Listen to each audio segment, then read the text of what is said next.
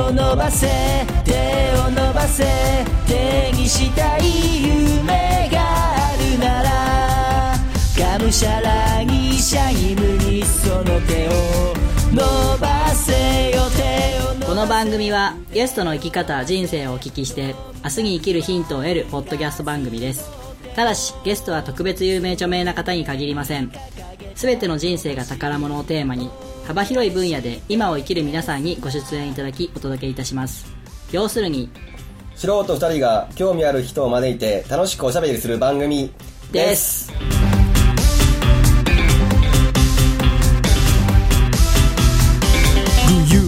はいどうもワンライフポッドキャストナビゲーターのみっちーですくまですこんばんはこんばんは、さはいあ前回まであの世界のやす子はい、こと中塚さんやす子さんがあいらっしゃってく来ていただいてたんですけどはいつかちゃんあの実は僕すごいことを聞きましたよえ何世界のやす子、ん本当に世界のやす子だったえなんかでもそう言ってたもんねそうなんだけど、ん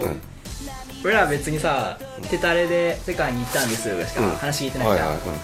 い、なんと世界2位だった らしいようん、へええ手手が美しいってことそうすごいねあの人へえ後から聞いてびっくりした言えばいいのにねそうういうんことね、言えばいいよね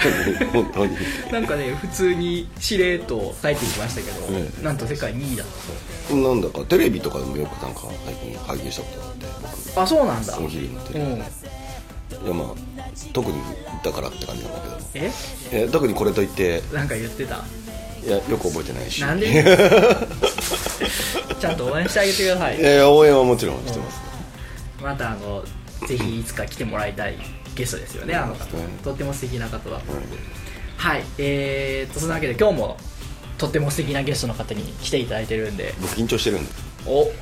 前回に引き続きはい、前回はすごい美人さんで、うん今回多分すごいおしゃれでかっこいい方じゃないですかう ちょっと緊張するんですよ僕 そういう人の前だとんなるほど、えじゃあご紹介したいと思いますえー、っと本日のゲストはサードプレイス代表の田中和也さんですよろしくお願いしますよろしくお願いしますすいませんサードプレイス美容師さんなんです うーまあそれはおしゃれでかっこいいですね そういやいやいやいやいやいやいやいやいやいやいやまあでもおしゃれでかっこいいですよか勝手に美容師さんっていうのはねそういうイメージだったそうですよねでも僕もなんか美容師さんってちょっとこうそういう洗練されたイメージがあるかなと思ってたんですけどちょっとなんかね違うんですよ田中さんはえそうなんです かいやそう言うとちょっと誤解があるかもしれないですけど まあ素敵な方には間違いないんですけど、えちょっとあの面白いこう経歴をお持ちだったうりとかーん取り組みとか夢とかね、今日聞いていくんですけど、はいすごい面白いんであそうなんだぜひあのお話聞きたいなと思いましたはいじゃあちょっとそんなわけで本日も本編の方でいろいろお伺いしていきたいと思います、この後じゃああの「ワンライフポッドキャストというタイトルコールを一緒にはい見ていただきたいんでよろしくお願いします、ははいいえーそれでは本日も参りましょう2月11日配信第132回「ワワンンラライイフフポポッッドドキキャャストスト」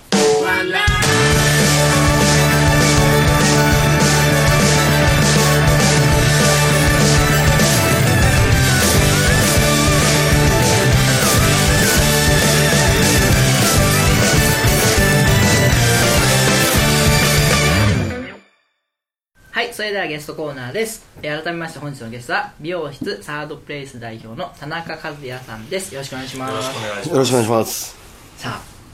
あ、ちょっと自己紹介の方をはいお願いします。えー美容室なんですけれども場所としては、えー、と倉敷市玉島でやっておりますでまあスタッフとしてはもう僕一人でやってるんですけれども、あのほぼほぼというかもう予約完全予約制でマンツーマンの接客でお客さんに一人ずつ、まあ、満足していただけるようにはい。取り組んでるってところですはいあのー、とっても素敵な美容室なんですよ。はい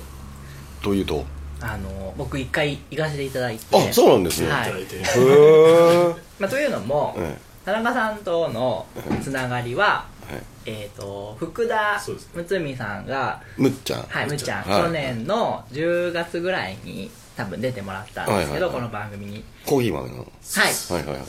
そこで、えー、僕、テルボンを紹介して、で、それを田中さん見てくださって、ねでデルゴンって何ですかいいですねみたいなそうですねことでうーんご連絡をいただいて、えいやあご連絡いただいたからご連絡しなきゃと思ってーはいはいはいはいはいなるほどでこのつながりをちょっと引っ張りたいなとはじゃあ行きますと言って、はいはい会いに行きまして、ええでせっかくなんで髪を切っていただきまああしなるてほどですそうなんでねすとっても素敵なねえ美容師でした、ありがとうございますはい、えーこんなにでも広くはもうないですよね、どっちかというともう2席でこじんまりしてるうんう感じで、もうん本当にでもお一人でされていて、えでもねなんかね、僕は結構そういう個人店の美容師さんが好きで、でなんか僕だけのためにこうもてなしてくれるじゃないですかああいうとこ、まあまあまあまあまあまあそうねそうねそうねそれがすごい心地よくて、うんうんでシャンプーとうんマッサージマッサージですねがすごいうん気持ちよかった、へえいいな僕多分今まで行った美容師さんで一番あ気持ちですよかかっあですか、はいねありがえとうございますじゃあ僕も行きたいんであすぜけひぜひどハゲでも行っていいんですか もちろん大丈夫ハゲ大丈夫ですかもちろん大丈夫ですあのヘッドスパをヘッドスパをたハあいい刺激を与えてハゲ治るかもよゲって治る治るんですかなら全然行きますけどね通いますけどねぜひぜ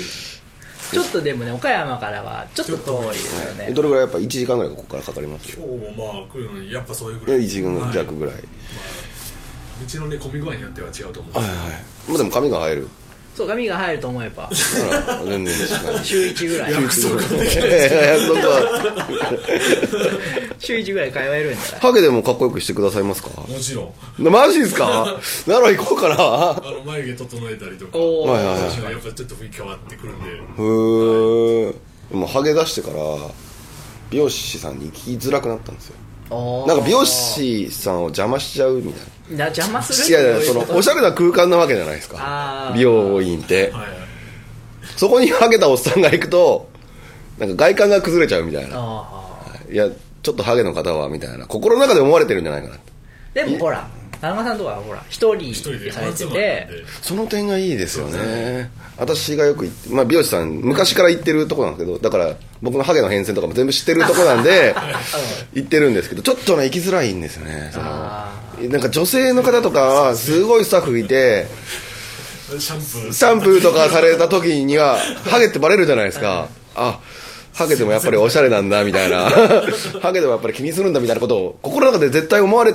てないと思うんですけど思ってないと思うんですけど勝手な被害妄想でね、あるんでやっぱりこういうこじんまりした個人でやってるとこだったらハゲだなこいつって思っても田中さんだけなのそう田中さんだむしろあの共有できける共有 よかったっていうねあそれがいいですねうん多分本人には言わないで田中さんの心の中でずっとあいつハゲてるなっていうのを思うだけいや別にいいよ言ってももうもう別に言ってもいいよそこはまあま あそういねちょっやっぱ男性のお客さんとかも多いらっしゃいますねあまあ8人ぐらいで2割程度男性のお客さんがあやっぱ女性の方が多い多いですね、はいその中でハゲた男性は何割ぐらいいますえハゲの男性 ハゲっていうふうにどこからがハゲがああそういうことですねうまいねうまいえー失礼しました失礼しましたあのまあそういったところでは髪の悩みとかトイレの悩みとかっていうところでは普段ね大きいところだったらちょっと喋りづらいなっていうところでも全然喋ってくれるので面白い今のある時はありますねお店はどれくらいされてるんですか今ですね2年目ですね2年目、はまだ新しいいそうです1年経ってやっとっていうところですおね客さんとかはどういう方が来られえるっ、と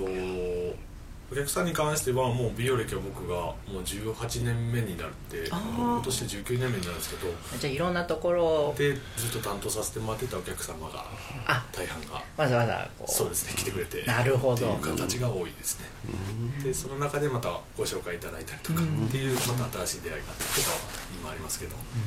はい僕みたいなこう飛び込みというか、 はいは珍しいパターンなのいやいやもちろんそういう方もいらっしゃっててあそうだねはい、突然また、あのお店に来られて「空いてますか?」っていう時にもあるんですけど、うんうんうんそういう時はもう全然空いてたらさせてもらってるんで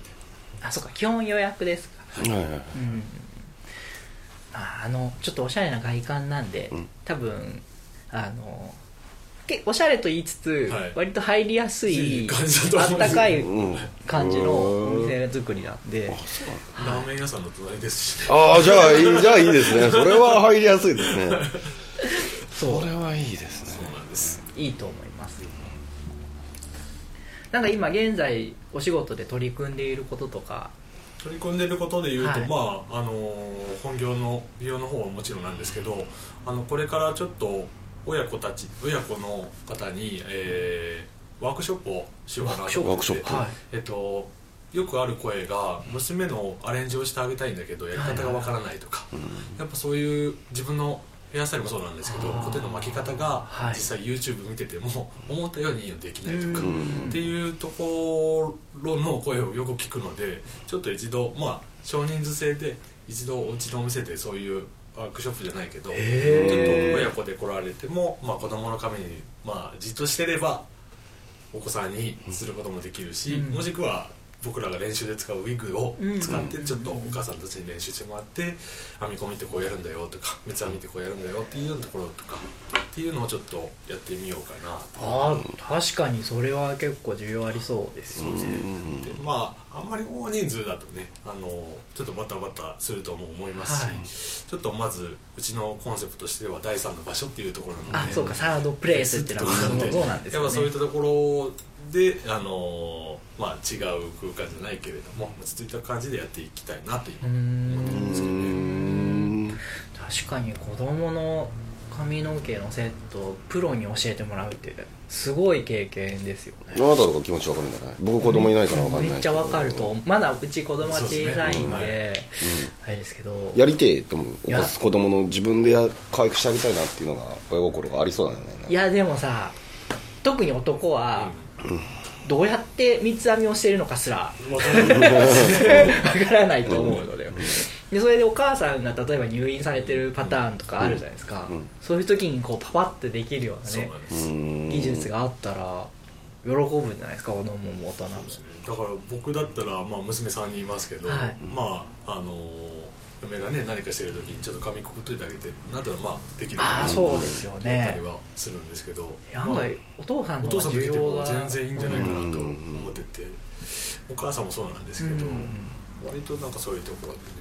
で今またこう子供さんを写真に撮ってあげるようなはい髪の毛を髪型をアップするようなそうですねのも流行ってるじゃないですかうんあインスタとかインスタとかへー毎日違う髪型をあげたりとかあと友達同士でこうそうですよね競い合うみたいなねへ ーこともあると思うんでそれでこうプロからしてもらうとめちゃめちゃいいですよねへうんそうですねなんかそういうやりたい髪型があれば特によりいいなと思うんですけどえであとは、えー、と子供で言うと,、えー、とだんだん大きくなってくるにつれて自分の顔をメイクしたりとか、おおなんだかんだはいそうななりやすいんですけど大概あのお母さんのメイク道具使うとお母さん怒るんですが、はいはいなんかそういったところで子供たちでだけであのメイクで遊べるちょっとワークショップもやってみたいなと思ってええて、そういう取り組みをこれからやっていこうかなとへ思ってますーね。えじゃあメイクとかもされてるメイクはあの僕はしないんですけれども、あの一応講師を読んでああ別に、はいなるほどはいなるほど、あでもお子さんもねメイクとか習えたら嬉しい嬉しいかなと思うんですけそうどですねすごいじゃあなんかどっちかすごい親子でのつそうですねながりとか、子供さん向けのワークショップみたいなのをちょっもと今考えられてるところですね、いいっすねそれはいいですよさすがサードプレイスまあその流れであのテレフォンもそうですけどああ、はいの絵本をうちで置いてちょっと借りたい人には貸し出しているそうテルボンですけどの絵本を置いてくださってるうわそうなんですねはい僕んち死ぬほどありますよこれ45冊買わされてるんで買わされたってこ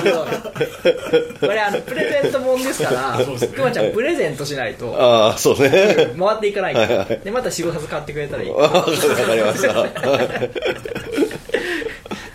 あとなんかあの福田さんのつながりで言うたら、なんかブランディングのセミナーみたいなのとかああそうですね行行かれっててまますすねよねはい今行っててあ今行かれてるんですねもう終わってるんですけど、はいまたそのつながりでずっとあはいいろいろああっあたれりはどういうことをされてるまああの自分がやりたいことをあの要は周りに伝えていくにあたってじゃあ目的が何でこういうことをやっていくのかとかそういったその順を追って要は確立するみたいなやり方をブランディングって言ってるんですけど、でその人その人に合ったやり方をまた講師の川本さんがいろいろお伝えしてる感じなんですよね。なるほどじゃあ、いそのセミナーを受けながら自身のそのお店の、はいなんですかねいい部分というかまあ、とあの尖らせたいところってなるほいどうところを、まあ、出させていくっていうう、ーんじゃあそういう部分をしっかり勉強もされながらさそうれですねてるってことですよね素晴らしい真似しなさい ブランディングをブランディングブランディングいやあれねうちも結構困っててええ困っ困っちゃないんですけど、気になってたんでうん聞いてみたいなと思ってたんですよブランディン グブランディングっていうのはなんセミナーか難しい言い方ですけど、はい要はみんなに認知してもらうの方がああどうやって認知されるかってでいう結果ブランドイコール信頼になると思うので、うんうんうんうんその信頼をじゃあどう作るのとかとかへえ「何々です」って例えば美容師ですって言っただけでも「あただの美容師なんだ」って終わると思うんですけど、なんとかの美容師ってなるさっきまの僕らの反応です た違うんですよなるほどまあなるほどそこら辺かなとうんいうところはあるんでって思いますねといったところで、はいなんか先ほどのワークショップみたいなのはいにつながっていったとっていう、いうところですね、なるほどつながりました、うんまた未来の未来編で話があそっちうにわあーー楽楽ししみみでです ちゃんと段取りを分かってるあとなんかその今されてることではい苦労してる点とかやりがいを感じる点ってどういったところがありますかやっぱり0から1っていうところで、んないものを1にするっていうところが一番楽しくって、んでもその中でまたやり方方法で言うと大変なところもいっぱいあるんですけどなんか苦労っていうより楽しいところの方が大きくて、まあ、0から1が今一番ワクワクするところですかね。具体的にはまあ、そのワークショップでもまずやってるところが全然ないのではいはい前例がなかったりするのでじゃあどういう段取りでで子供たちの、まあ、特に自分の娘たちを見てでこの子たちはどういうのが一番楽しくできるかあなーとかお母さんたちはどういう悩みが一番多いのかなとか、まあ、一個ずつちょっと観察しながらアンケートっていうかなるほど質問をしながらまた作っていくところもあるのでやっぱりリアルなものを提供していきたいなとうーんっていうところもあるんでそれをやった時により喜ばれた時が一番よっしゃってなるところだと思うんですけど、うんなるほどはで興味が持たれるようなやり方っていうのは今探られてる感い、じそうですねで多分やりながらまた変えていくところもいっぱいあると思うんですけど、まあそうですよねまあケースバイケースでいいところをまたブラッシュアップしていきたいなとへえ実際にはまだいまだやってないのでやってないはいまあじゃあ第1回がそうですね一応今月な2月にはいやりたいなとは思ってるところなので、おーその告知を LINE アートで伝えていこうかなとも思ってるんですけどね LINE アットっていうのもされてるそうですねはいなんすかそれ LINE がですねあ LINE LINE ラインビジネス版みたいなものです へー登録してくれてる人にこうメール発信できるみたいなはいはいはいよく夜の、ね、お姉ちゃんから来るのってあれなんだまた後であありがとうございますありがとうございますそうそうでそういうのを使いながらそうですねなるほまた告知していこうかなとうんまあ僕のお客さんだけしか知らない情報になると思うのでそういうところではそうまあ、そこはもう外部にバンって出すよりはまず自分のお客さんに知ってもらいたいなと思ってるんでそういうやり方でいこうかなへえすごいなんか着実なそうですね 夢にな向んかかっての着実なステップが大人って感じですねえまた緊張されてますいやいやいやいやいやいや大人って感じだなって思っそんなてことはないです何か他に趣味ハマってることがあれば趣味は今は筋トレゴルフああそう筋トレをされてるんです筋トレ趣味ですよ筋トレ種類 すごいっすね割と楽しい面白いですか筋トレっ面白ていへですー筋肉が成長していく様を見るのが面白いですかあと変化していくほとまた今度着る服が変わってくるじゃないですかうはいはいはいはいちょっはとい見せ方が変わってくると思うのでへえあじ筋肉をあのー体のラインと例えかば T シャツだけでもちょっとかっこよく見えたりするようになってくるあーへーはいはいまあまあそうですよねメタボ体型とはやっぱり違いますねそうですねだから筋トレが趣味ってなかなかないよなねかなかないですね筋トレまあある意味ちょっと AM じゃないとできないえかえもあしれないそうなんでじすゃないねとちょっとできないけどでゴルフはまあずっとやってたんですけど、また最近始めてあやめられてたやめてて、はうい、ーん3年やってなかったんですけどまた最近始めたんで、それは何のきっかけなんですまあそれも最近まあむっちゃんもそうですけどやるって言い出したからじゃあ一緒にやりたああいってちょっとやろうやろうっていうところかからなるほど仲間がやってるそうですねやりやりたいってなったからじゃあ俺やるからやろうよっていうところなるほど、ありがとうございます、はいじゃあ現在編はこの辺ではいじゃあすいませんそろそろお時間の方が来てしまいましたので続きは次週お伺いしていきます来週もどうぞよろしくお願いしますありがとうございますよろしくお願いします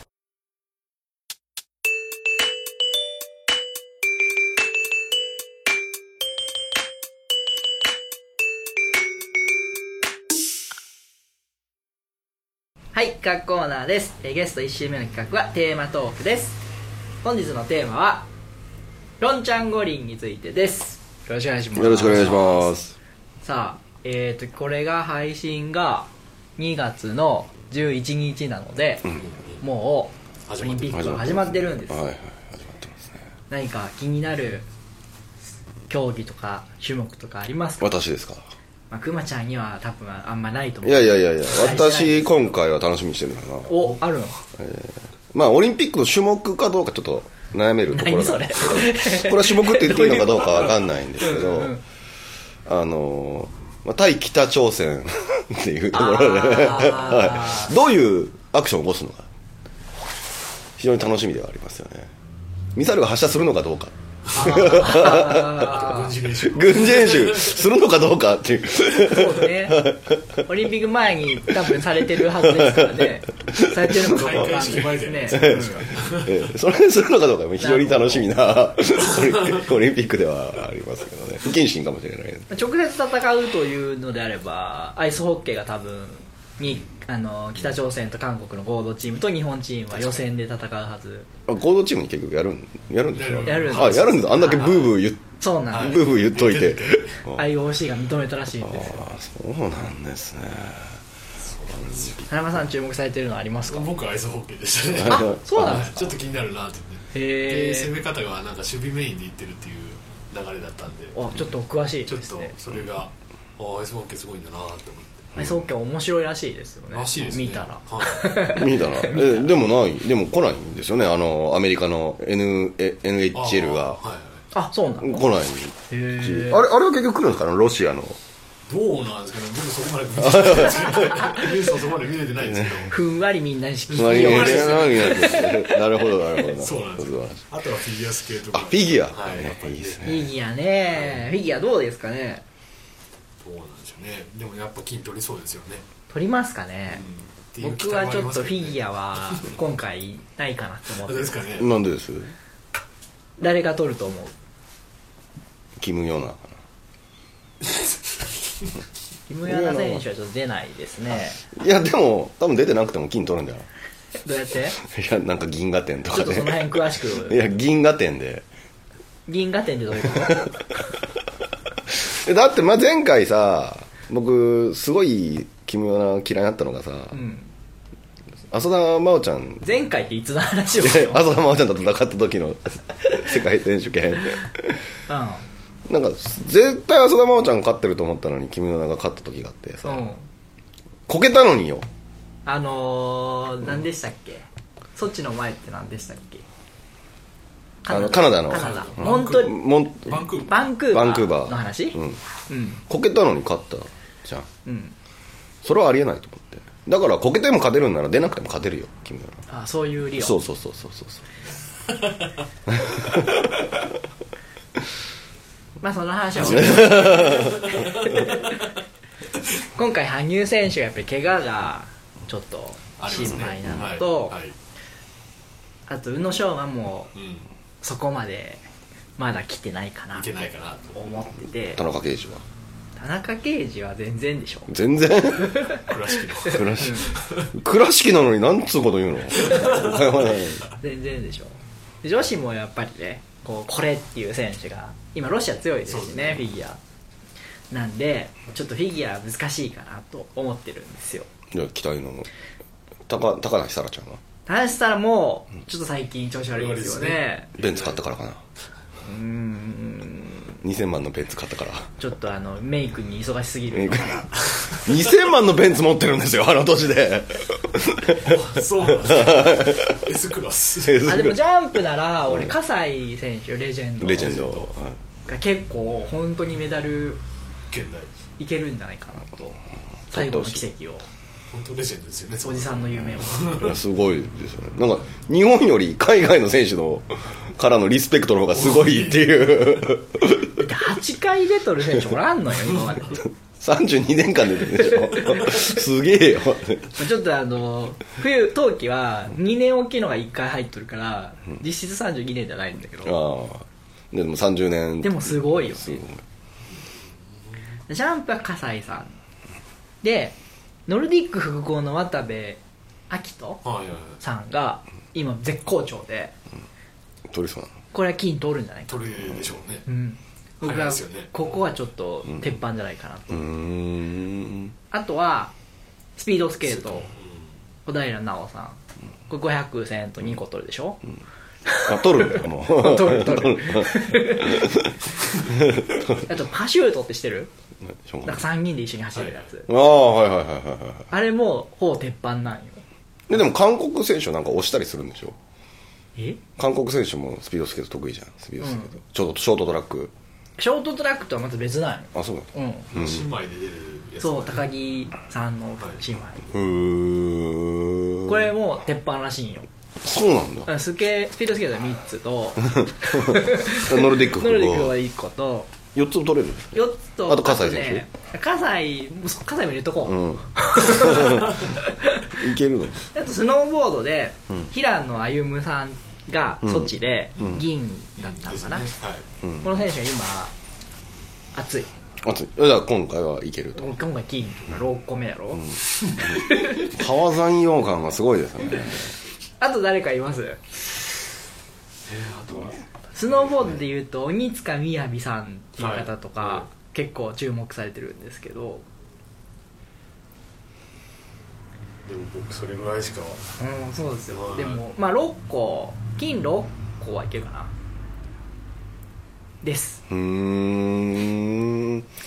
うんあれはうん僕それより韓国って日本のことは今大っ嫌いじゃないですかちょっとシャレになってないレベルで嫌いじゃないですか,、うん嫌がらせとかされないんですかあなんかそういう低レベルなことしそうじゃないですかあ低レ ベルなんかしそうじゃないですかなんか宿舎で騒いだりでもねあるらしいよ結構あどこの国でもうんあそうなんだどうでオリンピックやってもあそうなんだそれやっちゃダメでしょまあなスポーツ精神やろって言ったそうらなでなんかあと韓国っていうと今竹島じゃんうんうんなんかそういうプラカードとかをなんか出しそうな気がすくるまちゃんそういうところに注目 そういう僕はそう いうところに注目をだからそう一番スポーツ精神が ないそういう意味で楽しみ、なるほどえーあと本当に開催できるのかあそれもずっと言われてますねスキー雪とかは大丈夫なんですかねなんか雪がないってずっと言わあれてりまますすよよねねあの韓国で F1 があったの知ってるえ知らんいつ F1 があったんですよ、う2008年だったかソウルな確かうんでもすっごいガラッガラだっ たんですよ観客がいなくてガラッガラで、どうしたかっていうとかかしを立ててたんですよね だからでもそればりにチケット売れてないんでしょ あ今回今回えでもなんか取れチケットが取れずになんか問題になってたみたいのありましたよあそうなのうんそれ企業が買ってるん じゃない買ってるっていうか買わされてんじゃない 国スポンサーでなんかむっちゃ買わされてるんじゃない多分1万枚とかなんありましたよねサムソンかどっかではいガッて買って企業がその来いって言って配ってるみたいな報道ありましたよねありましたねややってんじゃん もうやってんじゃないですかだから日本人チケット取れないみたいな話あったでも配ってるだけで多分来ないってそいつら そこまで人そがこまでええそうかな、そうまあまあちょっともう実際にはこれ配信される頃にはもうスタートしてするいませんねぜひぜひ楽しみにしたいですね北朝鮮がそのどう動くのかどうもかもうちょっと楽しみでしかないですプねラカードを出 すプラカード出すのか 出してほしいですけどねぜひ楽しみに見ていきたいと思います はいじゃあそろそろこの辺で、えー企画から終わりたいと思いますありがとうございありがまとうすごあざりがいとうございまますすワンライフポッドキャストでは皆様からのメッセージを募集しております。ブログ、Facebook、Twitter のメッセージ機能、もしくは Gmail にてお送りください。Gmail の宛先は、onelifepodcast.gmail.com onelifepodcast.gmail.com onelifepodcast.gmail.com まで現在募集中のコーナーはブログ、フェイスブックをご覧ください。皆様からの愛のあるお便りをお待ちしております。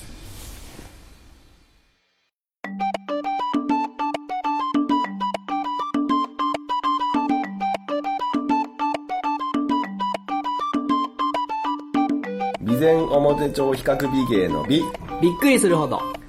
備前表帳比較美芸の善全然わからないくらいに元通り、備前表帳比較美芸の表思っていたより綺麗に、備前表帳比較美芸の超超綺麗に、備前表帳比較美芸の比較比較的リーズナブルに、備前表帳比較美芸の美びっくりするほど、備前表帳比較美芸の芸芸術的な仕上がりです。備前表帳比較美芸お問い合わせはホームページお電話で。はいエンディングですお疲れ様でおす疲れ様ですえー今日はツイッターにいただいたハッシュタグを紹介したいと思います素晴らしいやってくれてるんですねはいまずは、えーこれちょっとワンライフポッドキャストのハッシュタグじゃないんですけど鋼のトマトさんっていう番組さんが、はいえー当番組聞いてくださいましてへ紹介してくださったんですよ番組内でワンライフポッドキャストをーそれに僕が返したところ、えんー、っとでミッチーさんにあ僕が、ツイッター内ですごい良かったよっていうのをまず投げ投げたんですよ聞いたんですか聞いて、はいでミッチーさんにお褒めいただきめちゃめちゃ恐縮ですありがとうございますワンライフポッドキャストさんみたいな毎回豪華ゲストをお呼びできるような番組目指して頑張りますまだまだ底辺番組ですからよろしくお願いしますといただきましたはいはいはいありがとうございます豪華ゲストそういやいやいやもう毎回超豪華ですから厳選された方しかいやいやいやいやいやもう毎回厳選された方しか読めないですからねでそれに「ありがとうございます」と返すところそのえっ、と鋼の鋼のんトマト鋼のトマトをされているパーソナリティの書店ボーイさんっていう方がご返信くださって結構ねそのちゃんとこの番組を聞いてくださってるんですよか書店ボーイさんうーんで既得な方ですねなんかこう自分でもこういう番組やりたかったそうでへ結構真面目に参考にさせてもらってますというふうにいただいてでぜひあの書店ボーイさん今度この番組来てくださいっていうふうに言ったら、僕で大丈夫ですかっていうふうに言ってくださったえんで全然 OK です岡山住んでるんですかいやあのーまたネット配信なのであなるほど今な後るほど今後やっていった時の話それはもういいですねぜひぜひはい、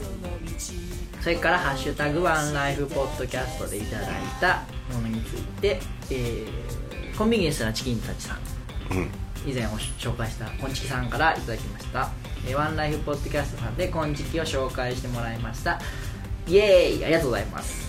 うーん番組を聞けば聞くほど僕はミッチーさんと相性がいいような気がしますすごく思考が近いと親しみを勝手に感じていますこれからも応援していますといただきました素晴らしいミヤさんという方ですね、あのとても僕に共感をしてくださって、へーえーこの DJ の方からですねすごいいい人なんです、えーコンビニエンスなチキンさんたちもぜひんチキンたちさんもぜひ聞いてみてくださいそれから、えー前回こっちを紹介しましたティアドロップの AP ユースの田中さんからいただきましたで番組の紹介をしていただきありがとうございますポッドキャスターの方に番組を褒めていただけるのが一番嬉しいです今後も若さ出していきますあの大学生の2人でされているお前聞いただろいやいやいや聞いてない聞いてない前回紹介したろ聞いた聞いた思い出した思い出しですたあれねはい、え以上ハッシュタグでしたはいじゃあ田中さんはい最後に告知宣伝などありましたらお願いします、えー、倉敷下町まで美容室をしている田中です、えーまた今後松まで接客しているのでもしあの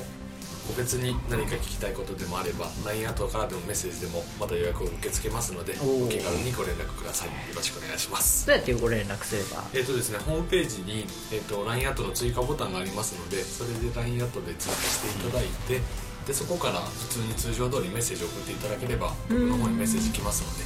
そこでまたメッセージを送ってやってくださいあじゃあ LINE アットでメッセージを送るのが一番多分確実かななるほどまあワンツーマンでしてる分あの電話に出れない時もはあいはいはいはいはりまいすのでやっぱそうなることもありますので LINE でメッセージいただけると助かりますはいわかりましたはい、えーではそれではこの番組では皆様からのメッセージを随時募集しておりますメッセージの方法募集内容に関してはブログ Facebook でご確認ください Twitter でのフォローもお待ちしております Twitter は「ハッシュタグカタカナ」で「ワンライフポッドキャスト」でつぶやいてくださいえー次回の配信は2月18日を予定しております、来週は田中さんの過去のお話を中心にお伺いしていきます、えーお送りしましたのは私熊とミッチーと本日のゲストの田中和也でしたそれではまた来週までごきげんよう壁にぶち当たってもその胸に掲げこの番組は大切な靴やバッグをお直しします備前表町比較美芸と毎日がちょっとハッピーになる選択をの服薬クリーニングの提供でお送りいたしました。